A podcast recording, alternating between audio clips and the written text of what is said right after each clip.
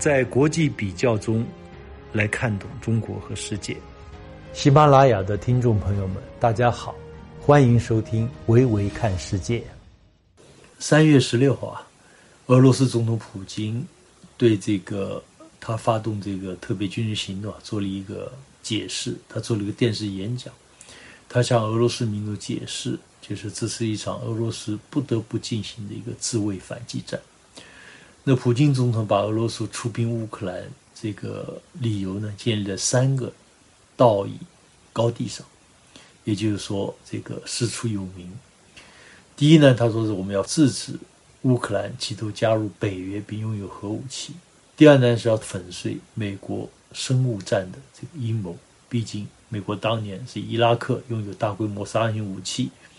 发动了伊拉克战争。第三呢，是要反击这个基辅政权的种族灭绝行为。由于种种原因呢，我们中国民众对于顿巴斯地区这些年发生的许多悲剧、许多问题不太了解。这也许和我们这个国际报道相当程度上还依赖西方新闻机构的信息源有关。而西方新闻机构总是有他自己的政治标准，根据这样标准，他来选择和设置议题。我记得在 BBC、CNN 这些机构横霸天下的时候，国际传播界有个说法：如果你上不了 BBC 或者 CNN，那么有再大的事件都等于没有发生。那么现在有了网络自媒体，情况有了显著变化，但多数网络平台今天还是被西方所控制。那么随着中国的崛起，我们要抓紧补上就独立信息源不足这么一个短板。二零零八年，当时美国爆发了次贷危机，美国财长鲍尔森呢专门访华，请求中国帮助美国摆脱危机。那么当时情况是，美国陷入次贷危机之后啊，股市崩盘，大公司纷纷破产，政府呢一下子没钱了，但他又想救市，要增发国债。那么作为世界最大的外汇储备国之一，如果中国不带头购买这些美国国债的话呢，其他国家可能都不愿意买。所以，美国财长鲍尔森就专门飞到中国，劝说中国帮助美国渡过难关。那么，从当时中国国内经济情况来看呢，我们的外贸当时占 GDP 的比重很大，呃，是百分之六十几，而中美贸易呢又占了其中很大一个比例。所以，美国的金融海啸确实也给中国造成了巨大的挑战。那么，我记得当时英国的《独立报》曾经发文写过。美国的救市计划能否成功，不仅取决于美国纳税人，也取决于中国等一些其他国家的支持。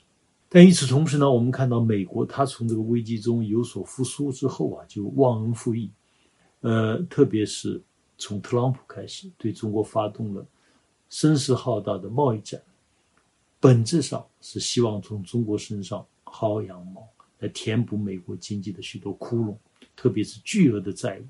于是，美国把目标转向欧洲，磨刀霍霍向猪羊，通过点火供火，创造乌克兰危机。那么，欧洲我觉得真的成了这场危机的冤大头。我想，欧洲陷入了多重危机。有个叫这个博内尔的一个法国女记者，安内勒洪博内尔，这个博内尔的法国女记者，她在二零一五年时候拍了一部顿巴斯战乱悲剧的这个。呃，纪录片，但法国主流媒体一直不让他播。现在我们在网上可以搜到了。那么，俄乌冲突爆发后，法国 CNE 法国一个电视台也直播连线这位女记者，希望她作为一个长期在顿巴斯实地工作过的媒体，能够给他们爆料一些俄罗斯的负面新闻、负面消息。但不巧的，博内尔，呃，如实的讲了他在。顿巴斯地所看到的这种杀戮、暴行，一批口头上高喊民主的这个人，包括乌克兰政府，在全面的去俄罗斯化、去苏联化、废除俄语，那么对任何抗争者，包括很多无辜的百姓，大开杀戒。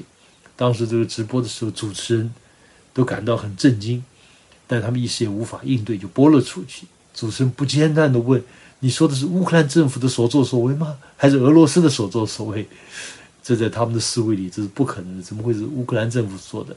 但博内尔呢，用这个他自己的拍的画面，把这个情况说清楚。呃，这位记者后来呢，也在社交媒体上发声，但很快他的推特账号就被封禁。可见啊，西方主流媒体的平台只想听到他们需要听到的声音，非常之虚伪。我再总结一下，就是普京把出兵乌克兰的理由建立在三个道义高地上：一、支持乌克兰加入北约并企图拥有核武器；二、粉碎美国的生物战的阴谋；三。反击乌克兰当局的种族清洗暴行。呃，普京说，这些事态的发展对俄罗斯的安全构成了直接威胁。我们除了自卫，别无选择，只能实施这次特别军事行动。现在呢，乌克兰是暂时还在发展。我们了解一些普京总统本人对俄罗斯出兵的这个解释，我想有助于我们了解整个这场冲突的来龙去脉，来做出我们自己的判断。好，今天就谈这些。欢迎大家继续收听《维维看世界》，让我们用中国话语读懂中国，读懂世界。我们下次再见。